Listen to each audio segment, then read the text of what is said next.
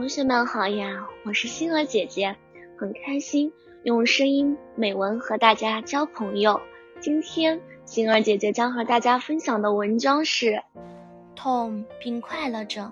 如果把痛比作是钢琴键的低音区的话，那么快乐就是高音区了。一首曲子，声音高高低低，跌跌宕宕，起起伏伏，这是享受。这么说的话。痛加快乐，岂不是一种享受了？只有经历了人生的痛苦磨难，才能化茧成蝶，才能享受人生之乐。如果怕疼，那永远也成不了才。假如每天的生活都异常平静，如平静的湖面，如死水机，不起一点波澜，那么生活会是怎么样的黯然啊？人生的壮美就在波浪起伏中展现，就如那蹦极。高高升起，而又是重重摔下，这是一种怎样的迂回呀？正是平淡之中孕育着躁动，寂然之中交织着奋起，平凡之中藏匿着神奇，这才是生活充满乐趣和活力呀！难道不是吗？假如人生没有低潮期，有波涛汹涌的大海永不停歇，那么生活会是多么繁忙啊！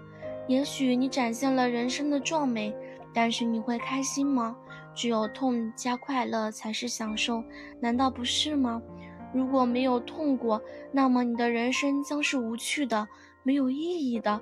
痛过才会给人以深刻的印象，请记住那些痛，那是你一生的财富。人生就像一条河流，快乐和悲伤是河流的两岸，人生有如一幅画卷。冷色和暖色的交织，才能成就璀璨夺目。人生如一支乐曲，快慢缓急，才涤荡出震撼人心的音符。痛苦并快乐着的人生，才是真正的人生，也就是真正的意义上的完美人生。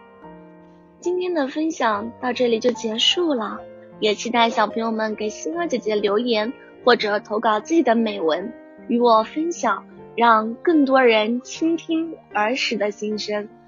我们下次再见。